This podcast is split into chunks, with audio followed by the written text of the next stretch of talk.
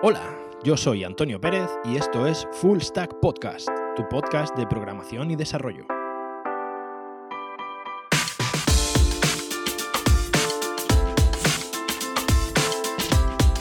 Hola, hola, hola, bienvenidos al programa número 8 de Full Stack Podcast.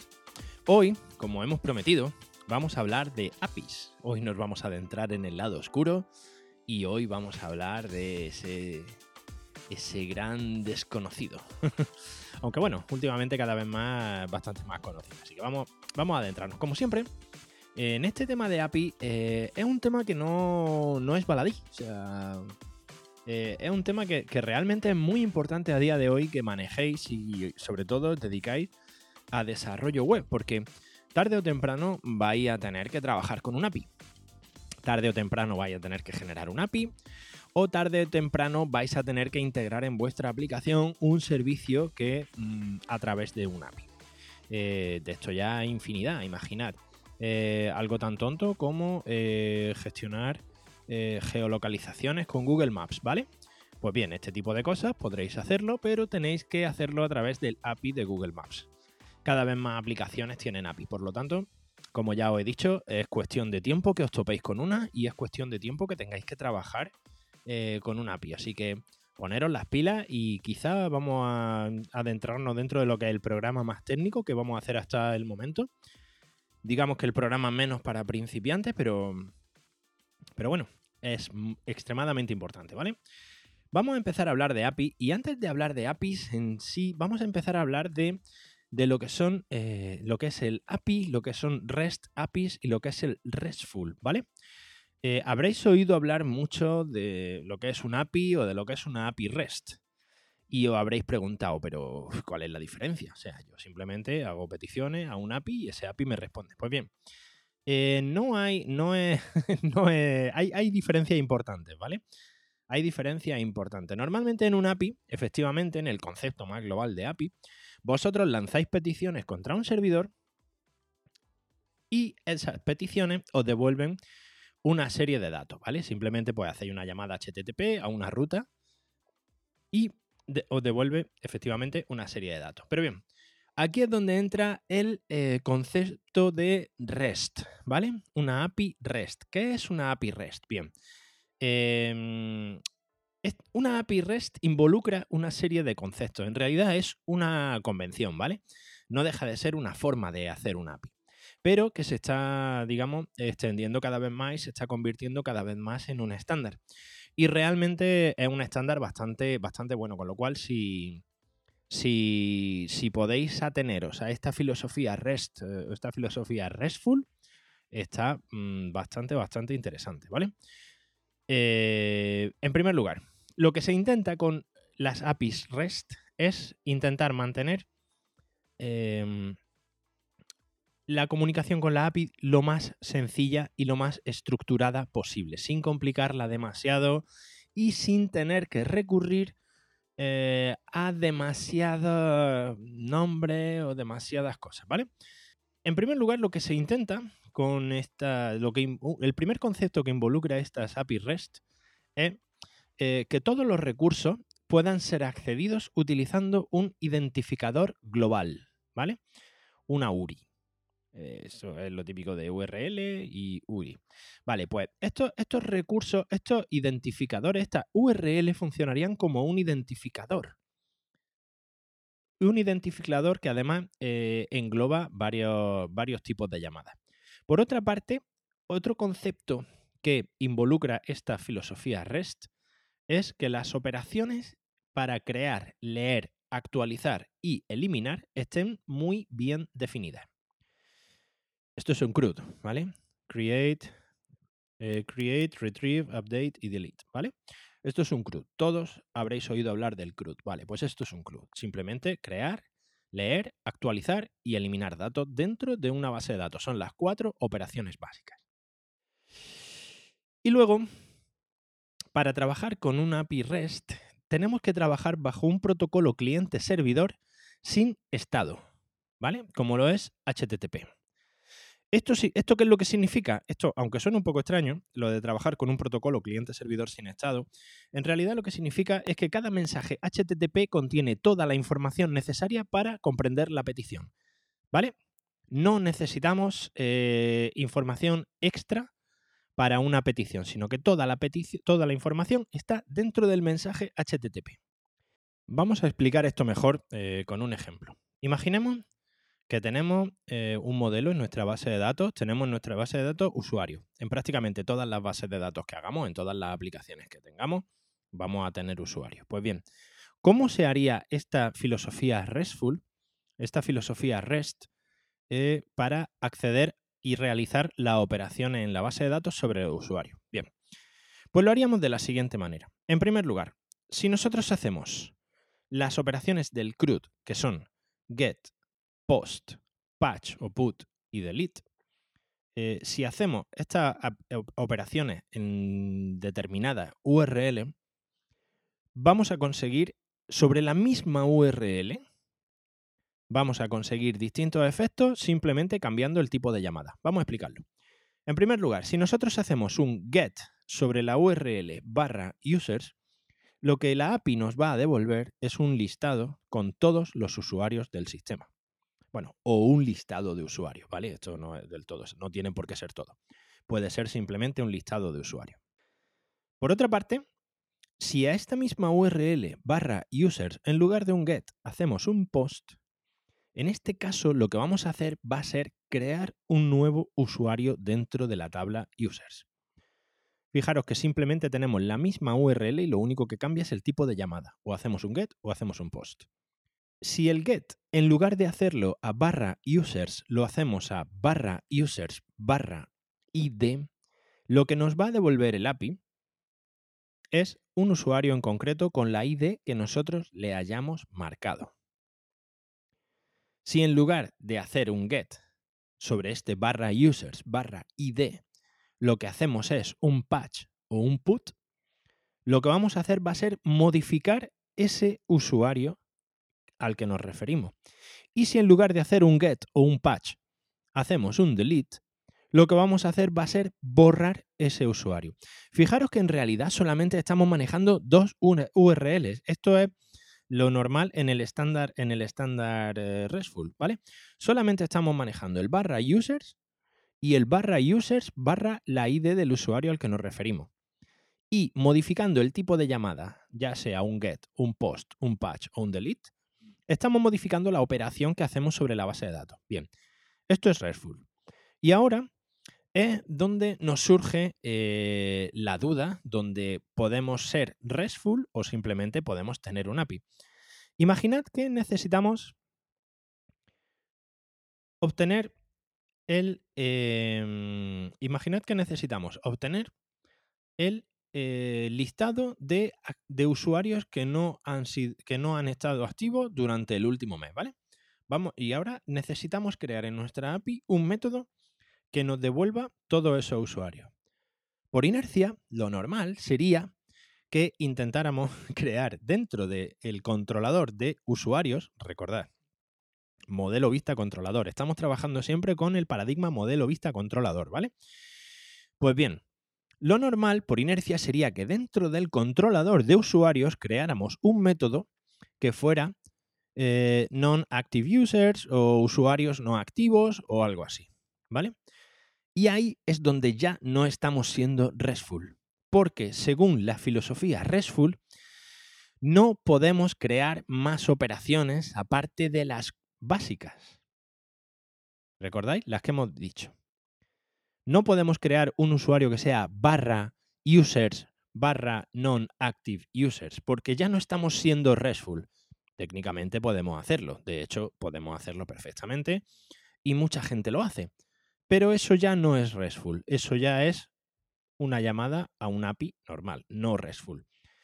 ¿Cómo somos RESTful? Bien, pues en este momento es cuando nosotros creamos un controlador nuevo que se llame non-active users.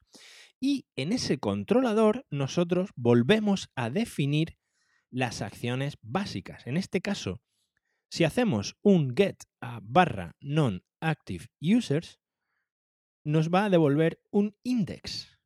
Y ese index nos va a devolver el listado de usuarios no activos. Pero aunque estemos trabajando sobre la misma tabla de usuarios, a nivel de controlador, estamos accediendo desde otra ruta diferente.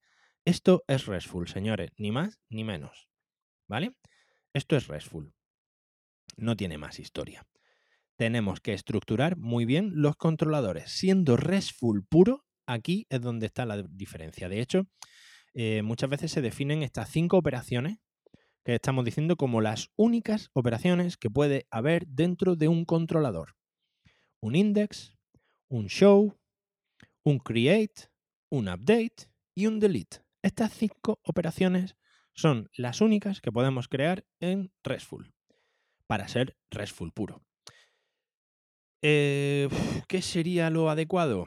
Pues mira, realmente no, creo que no soy la persona apropiada para responder a eso. Es una pregunta que yo mismo me he hecho muchas veces porque eh, muchas veces también es verdad que te viene a la cabeza el decir, vale, y voy a crear un controlador solamente para una sola operación como esta de obtener los usuarios que no están activos en un momento determinado y tal, ya según la filosofía RESTful puro, sí, tienes que crearlo. No puedes utilizar dos index dentro del mismo controlador porque ya no es RESTful. ¿Vale? Pero bueno, ya es una cuestión de opiniones. Aquí habrá algún día habrá un conflicto armado entre programadores RESTful y programadores de APIs normales y veremos quién sale vencedor. Bien. Esto sería la base de eh, un API. O sea, de hecho, quedaros simplemente, si, si, todo esto que os estoy diciendo suena muy, muy loco, ¿vale? O suena muy extraño y no estáis enterando prácticamente nada, quedaros solamente con lo más importante de todo lo que he dicho hasta ahora son el tema de las peticiones, ¿vale?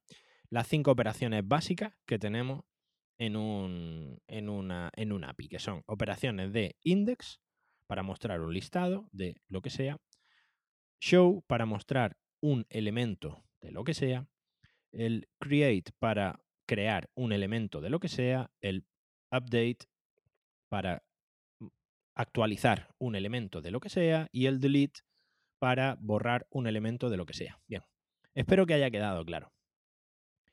Por otra parte, hay, vamos a complicar también esto un poquito más. el tema de la API tiene, tiene mucha amiga, ¿vale? Eh, hay un tema que es súper importante también en la API, ¿vale? Que es eh, documentar el API. O sea, lo más importante, imaginad, vosotros tenéis vuestra API, pero al final alguien va a tener que hacer una, una serie de llamadas desde el frontend a vuestra API. Para esto, eh, lo más importante es que la API esté bien documentada. Bien, ¿cómo se documenta un API? hay infinidad, hay infinidad de herramientas que a día de hoy se, te permiten documentar un API. Eh, la más importante y con la que yo diría que os quedarais es con el protocolo OpenAPI 3.0. El protocolo OpenAPI 3.0 surge de Swagger. Swagger es un protocolo, de hecho el, OpenAPI 2.0 se llamaba Swagger 2.0, pero bueno, le han cambiado el nombre. Bien, estas herramientas Swagger precisamente lo que nos permiten es documentar esta API. Em, ¿Qué es lo que nos permite? este protocolo OpenAPI nos permite definir un estándar independiente del lenguaje que estemos utilizando para describir o documentar nuestra API. De esa manera, claro, tened en cuenta que de esta, de esta forma, teniendo este protocolo, esta API se puede procesar tanto por, eh, tanto por personas como por, como por máquinas. De hecho, una de las cosas que están surgiendo últimamente, que de hecho he visto yo alguna hace poco, no he trabajado mucho con ellas, pero, pero realmente eh, ahora mismo hay herramientas que te permiten crear un API sin necesidad de picar el código. Tú solamente especificas la documentación del API y a partir de la documentación del API, el software te genera solo un microservicio con el código. O sea, te genera un backend sin que tú tengas que picar el código del backend, simplemente documentando el API. Esto es muy del lenguaje Go. Esto hay mucha gente, hay varias herramientas hechas con Golang, muy, muy enfocadas a microservicios, que te hacen esto. Bien, eh, como el tema de la especificación OpenAPI, esto sí que es un coñazo, o sea, esto sí que es que os metáis en la documentación, en GitHub y os pongáis a echar un... os pongáis a echarle horas. Lo que voy a hacer va a ser que en las notas, de, en las notas del podcast os voy a dejar todas las URL interesantes para, para, para que conozcáis el protocolo OpenAPI, ¿vale? Es interesante que al menos lo, conozcáis porque, eh, al igual que os he comentado antes, como es tal, es cuestión de tiempo que os tengáis que hacer un API y eh, es cuestión de tiempo que tengáis que documentar un API. Así que por lo menos que tengáis una idea de cómo se hace o cómo, o cómo lo está o cómo lo está haciendo la gente o cómo lo está haciendo la gente por ahí. Bien. Eh, por otra parte, en las APIs, como ya he mencionado antes un poco de pasada, lo más importante son las llamadas HTTP, ¿vale? Al final, en una API nosotros por una parte estamos creando una serie de métodos que nos devuelven toda esta información y por otra parte eh, lo que vamos a crear desde el frontend son eh, llamadas HTTP. Bien, estas llamadas HTTP se componen de lo siguiente. Tienen que tener todas una URL, que es lo que hemos estado viendo antes de eh, a, dónde a dónde tengo que dirigir mis llamadas. Un método que puede ser, em, hay, bastantes tipos, ¿vale? Pero los más comunes son, los más comunes son los cuatro que hemos dicho antes. El get, el post, el put o el patch y el delete. Y luego hay algunos que se que se utilizan de vez en cuando también, como el head y el options, ¿vale? Bien. Vamos a describir un poco, vamos a describir un poco cada uno de ellos. El get eh, lo que hace es nos devuelve información de la base de datos, ¿vale? Eh, el post lo que hace es que nos crea un elemento dentro de una base de datos. El put y el patch lo que hacen es actualizar un elemento de la base de datos. ¿Qué diferencia hay entre el put y el patch? Bien, el put lo que hace es que eh, nos devuelve, el put lo que hace es que sustituye un elemento completo, digamos un registro completo de la base de datos, por el registro que nosotros le estamos mandando. Y el patch, digamos que es como más preciso, más quirúrgico. ¿no? Patch lo que hace simplemente es, si nosotros tenemos un elemento dentro de la base de datos y no queremos modificar todos los campos, el elemento completo, y solamente queremos modificar un par de campos, Patch precisamente lo que hace es coge ese campo y solamente sustituye los campos que nosotros le estemos mandando en nuestro patch. Y eh, bueno, el eh, método delete lo que hace es borrar un elemento y el método head es un get, en realidad, es un get, pero que no tiene cuerpo en la respuesta. Solamente nos devuelve el código de la respuesta. Esto, por ejemplo, mm, es como el, eh, como, como el status de un get.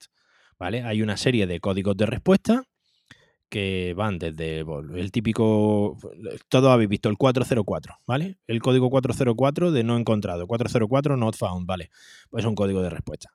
El 200 normalmente es que todo ha ido bien, el 500 es un error de servidor, el 401 es un fallo de autorización. Hay muchos códigos de respuesta. Pues bien, eh, si tenemos este head, este head lo que hace es devolvernos solamente ese código y en base a ese código, pues nosotros simplemente interpretamos la respuesta. Por otra parte, esta llamada HTTP también necesitará de una cabecera. ¿Vale? Esta cabecera normalmente em, la vamos a utilizar, primero, es donde tenemos que especificar el formato en el que estamos mandando la llamada. Normalmente va a ser JSON, aunque, aunque, aunque todavía hay XML, ¿vale? No olvidéis de XML, que todavía está ahí, acechando y cuando menos lo esperáis, hay que, hay que saltar XML. Y os lo encontráis y os da, y os da el susto. Pues bien, Normalmente en esta cabecera es donde vamos a especificar eh, si, lo que estamos mandando es un JSON o es un XML y sobre todo la, la vamos a utilizar mucho para mandar los tokens de autorización. Eh, el token, lógicamente, no lo vais a mandar eh, en abierto, dentro del cuerpo. El token lo vamos a mandar en la cabecera. ¿Vale? Porque la cabecera normalmente debería ir encriptada. Pero bueno, por lo menos en HTTPS y demás, va encristada. O sea que la cabecera es, digamos, más segura para enviar un token de, un token de usuario. Cuando digo token, no digo contraseña. No se mandan las contraseñas, señores. Se manda un token, ¿vale? Un token generado, si puede ser, exprofeso para esa sesión. Y de momento que se cierra la sesión, el token se invalida. Y cuando se inicia una sesión nueva, se crea un nuevo token nuevo, diferente. Y cuanto más largo, mejor. Como no vaya a tener que memorizarlo, cuanto más largo, mejor. Bien, dentro de la llamada también normalmente podemos meter parámetros. Los parámetros, eh, si os habéis fijado, en la URL normalmente hay veces que eh, después de la URL tenemos puesto eh, interrogación, location igual, comillas, tal, tal, un montón de parámetros. Bien, todos esos son parámetros que funcionan como si estuviéramos enviando parámetros en el cuerpo. Pero una cosa importante, ahora veremos los parámetros que mandamos en el cuerpo, por ejemplo, para un post, tenemos que tener en cuenta que estos parámetros que mandemos en la URL van a sobreescribir el contenido del cuerpo. ¿Vale? Tenedlo en cuenta, sobre todo si os vais a equivocar. Si os equivocáis, mm, tened en cuenta que muchas veces el fallo o empieza a haceros cosas raras, puede ser que algún parámetro lo estéis pasando por URL. Y eh, bueno, además de los parámetros de la URL, podemos tener también el body, el cuerpo. Este cuerpo se va a utilizar sobre todo para operaciones de escritura en la base de datos, no para operaciones de lectura. De hecho, en el get no mandamos cuerpo. Eh, pero, por ejemplo, en un post o en un patch sí que vamos a mandar un cuerpo con los parámetros de que queremos que se escriban a la base de datos o con los campos que queremos que se actualicen. Bien, eh, y diréis, ¿y por qué? ¿Por qué entonces puedo meter parámetros en la URL si puedo mandarlos en el cuerpo? Pues porque normalmente lo que se utiliza es, para una operación de lectura, imaginad que yo tengo una operación de lectura, ¿vale? Pero eh, quiero que me mande un listado de lo que estábamos hablando antes, por ejemplo, del listado de los usuarios, ¿vale? Eh, quiero los el listado de usuarios, pero quiero solamente los usuarios que estén inactivos. Y no tengo un método específico que me da los usuarios inactivos. Pues entonces en la URL yo le puedo meter un parámetro que sea active igual a true. Y mi método, lógicamente, tiene que reconocerlo. Si el método de la API no me reconoce el parámetro, no estoy haciendo nada. Estoy metiendo ahí un parámetro que me va a ignorar. Pero bueno, eh, claro, porque en esta operación de lectura, es una operación de lectura, pero quiero, digamos, filtrar la respuesta o acotar la salida o algo así. Y como en un parámetro y como en una llamada de lectura no estoy mandando un cuerpo, pues tengo que poner esos parámetros en algún sitio. Originalmente, pues bueno, se decía así. Se, hace en la URL o un método sencillo, pero eso sí, tened en cuenta que los parámetros que metáis en URL deben ser parámetros que no sean críticos, ¿vale? Eh, si alguna vez ponéis el token como parámetro de la URL, que sea para operaciones, sea un token de un solo uso. Esto veréis que se utiliza, por ejemplo, para cambiar la contraseña. Una vez que has utilizado el token para cambiar tu contraseña, ese token queda automáticamente invalidado. No pongáis token en URL por norma, porque mm, si alguien te, coge la URL, la URL la puede ver cualquiera. Si alguien te coge el token, pues ya tiene tiene tu acceso. Y si ese token no se queda invalidado, después de que lo utilice, cualquiera va a poder seguir teniendo acceso al API con tu usuario. Así que cuidado con los tokens, ¿vale? Y por otra parte, tenemos la respuesta de la llamada HTTP. que la respuesta a su vez pues tiene también eh, unas cuantas cositas interesantes, ¿vale? En primer lugar, la respuesta te va a mandar el código de estado. Esto es lo que hablábamos antes de los códigos de estado que te devuelve el head, ¿vale? El método head. Bien, en el resto de métodos te devuelve también una respuesta con un código de estado. Este código de estado puede ser del rango de 100 a 199. Bueno, no, son tantos, pero bueno, para que hagáis una idea. Los rangos de una centena son rangos informacionales, son códigos de información, te está informando de algo. Totalmente irrelevante a nivel técnico, pero sí que te está dando cierta información. Los códigos de estado que empiecen por 200, el 200, el 201, el 202, son códigos de éxito. O sea, la respuesta te la está mandando, la operación en la base de datos te la está haciendo de forma correcta, ¿vale? lo normal es que te devuelva un 200. Un 200, ok. Eh, simplemente te está diciendo que la operación que tú has solicitado se ha ejecutado de forma correcta. Si en lugar de un 200 te devuelve un 300 y algo, lo que te está haciendo es una redirección, ¿vale? Te está llevando a otro sitio. Con lo cual, esa URL ya no está activa. Si lo que te devuelve es un 400, 400 y algo, esto es un error por parte del cliente. Esto es lo que estábamos diciendo antes. O te está dirigiendo a una dirección, a una URL que no existe, un 404, o realmente tu usuario no tiene permisos para acceder a esa parte del API, un 401, y en fin, así todo.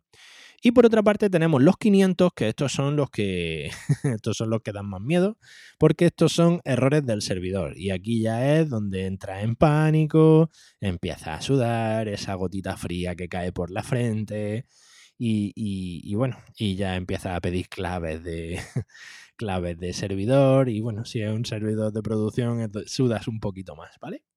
Bien. Esta respuesta, esta response que te da el, que te da el API, también, aparte de este código de estado, te da una cabecera, te da un header. En este header simplemente te viene diversa información, como la fecha, el tipo de servidor, el tipo de contenido que te está enviando, si es HTML, si es un JSON, si es un XML. Y por último, en la respuesta te va a venir el cuerpo de la respuesta. El cuerpo de la respuesta, el más importante sobre todo, es en operaciones de lectura. Eh, las operaciones de escritura normalmente o en muchas ocasiones eh, no van a traer cuerpos, sino que simplemente tú vas a distinguir si se ha realizado correctamente si tú recibes lo que hemos dicho antes, el código de estado, un 200, si tú haces un post y recibes como respuesta un 200, es que el post se ha ejecutado de forma correcta.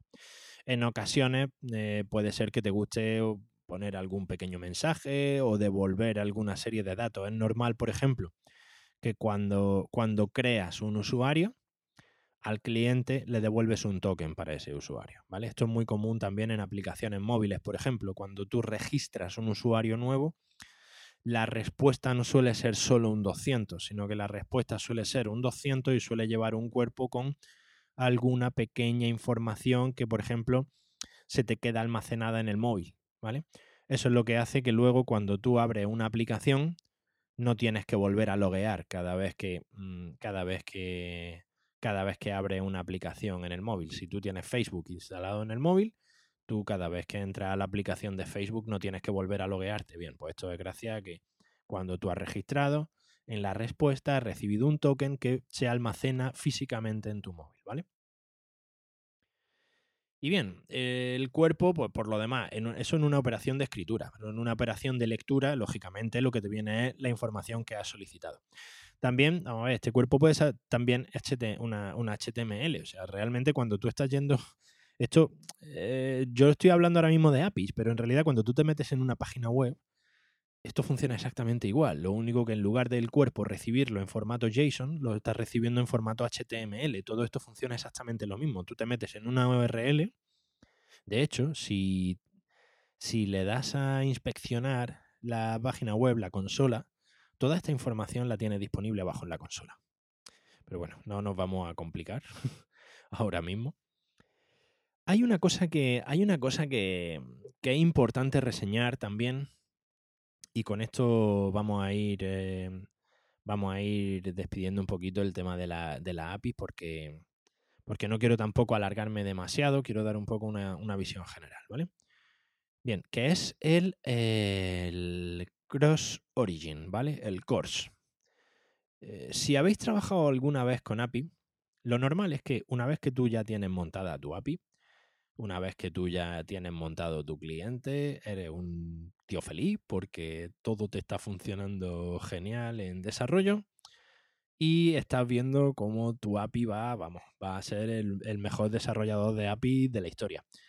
Y de pronto haces una subida a producción y te empieza a dar un error muy extraño que se llama Cross Origin Resource Sharing. invalid course, ¿vale? Esto es el course, el cross origin. ¿Esto qué significa? Que en tu API, lógicamente, tú tienes que, tú tienes que definir muy bien quién puede acceder a los recursos de un servidor. Lógicamente, eh, si tú, por ejemplo, este origen, esto normalmente lo define en algún archivo de configuración dependiendo del lenguaje que estés usando. Pero si, por ejemplo, tú, tú quieres que tu API sea pública, pues no hay problema. Tú en este archivo de configuración, en la configuración del course, le vas a decir que el origen pueda ser cualquiera, ¿vale? Le puedes decir que se puede acceder desde cualquier lugar de Internet o desde cualquier URL o desde cualquiera. Pero fíjate que estamos hablando de API y normalmente en una, cuando estés trabajando con una API comercial lo que te vas a encontrar va a ser que tú estás generando un API que solamente tu frontend va a poder acceder. A ti no te interesa que accedan a tu API aplicaciones de terceros.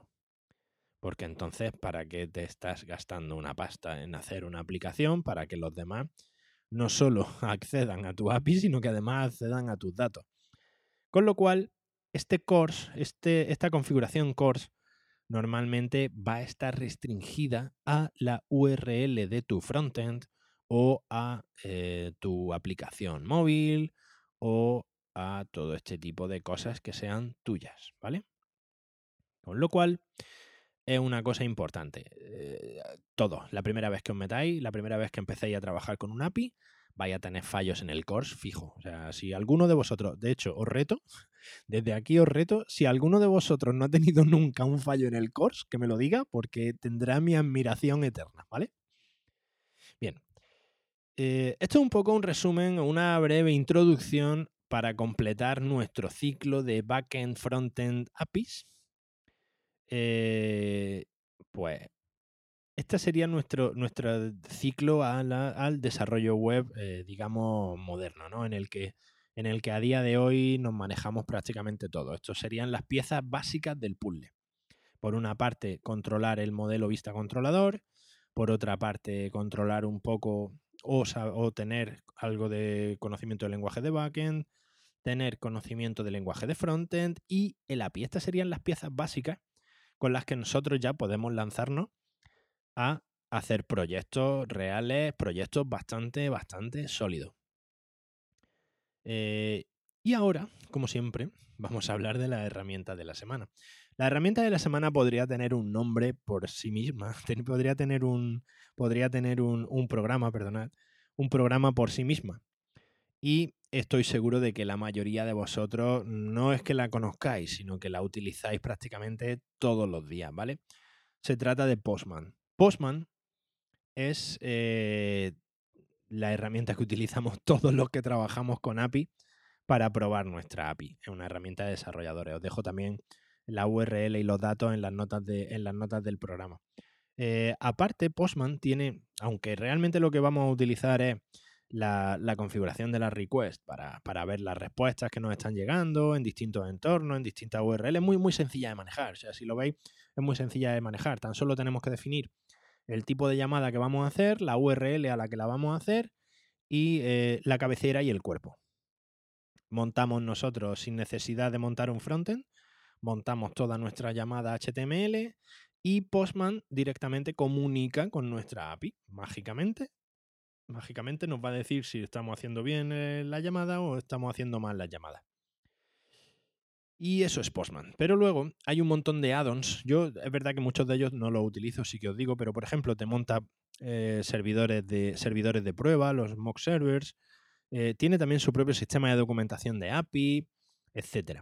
Y además, Postman, si os interesa, si no lo conocéis, si no lo conocéis mucho, tiene un centro de formación y documentación. Si estáis interesados en meteros en, meteros en Postman bien, eh, sería bastante interesante. Os voy a dejar el enlace directamente de, del centro de formación y documentación de Postman. Y, y ahí realmente hay un montón de vídeos, tutoriales, documentación de cómo manejarlo. Se aprende muchísimo, ¿eh? se aprende muchísimo. De hecho, eh, solamente viendo cómo, cómo funcionan las respuestas, cómo funcionan las respuestas utilizando Postman, vaya, vaya a coger muchísimo rodaje trabajando con API, ¿vale? O sea, realmente va a ser algo que os, va, que os va a ayudar mucho. Esta herramienta, vamos, se va a convertir en una de las herramientas básicas que vais a utilizar siempre. Y bien, esto ha sido todo por hoy. Espero que haya quedado un programa que os haya gustado. Espero que no, espero que no haya sido, sobre todo, no quiero que haya sido demasiado lioso a la hora de explicar el tema de la API. Y, y nada, espero que os haya servido de ayuda. Como siempre, espero vuestros comentarios en el blog. Eh, tengo que agradeceros a muchos de vosotros que que me, incluso me corregís en Twitter, por favor, seguid haciéndolo porque me encanta, ¿vale? Yo hablo de muchas tecnologías y hay cosas que controlo un poquito más y, cosas que controlo un poquito menos y seguro que muchos de, lo que me, de, los, que me, de los que me escucháis eh, manejáis ciertas cosas mucho mejor que yo, así que por favor, corregidme, por favor, dadme información y, y os agradezco muchísimo todo el feedback que está teniendo que está teniendo el podcast y todo el contacto y todo el cariño que me estáis dando. Así que nos vemos, nos vemos la próxima semana y eh, todavía no tengo... Sí, sí lo tengo decidido, acabo de decidirlo. La próxima semana vamos a hacer un programa que llevo ya bastante tiempo con ganas de hacer y vamos a hablar de servicios de Amazon Web Services. Espero que sea algo que os interese mucho porque vamos a hacer, vamos a... En este primer programa sobre Amazon tengo bastante planeado en este primer programa sobre Amazon Web Services vamos a hablar sobre todo de eh, servicios básicos. O sea, qué servicios son los principales que necesitas conocer para empezar a trabajar con Amazon Web Services. Así que en el próximo programa hablamos. Un saludo y hasta luego.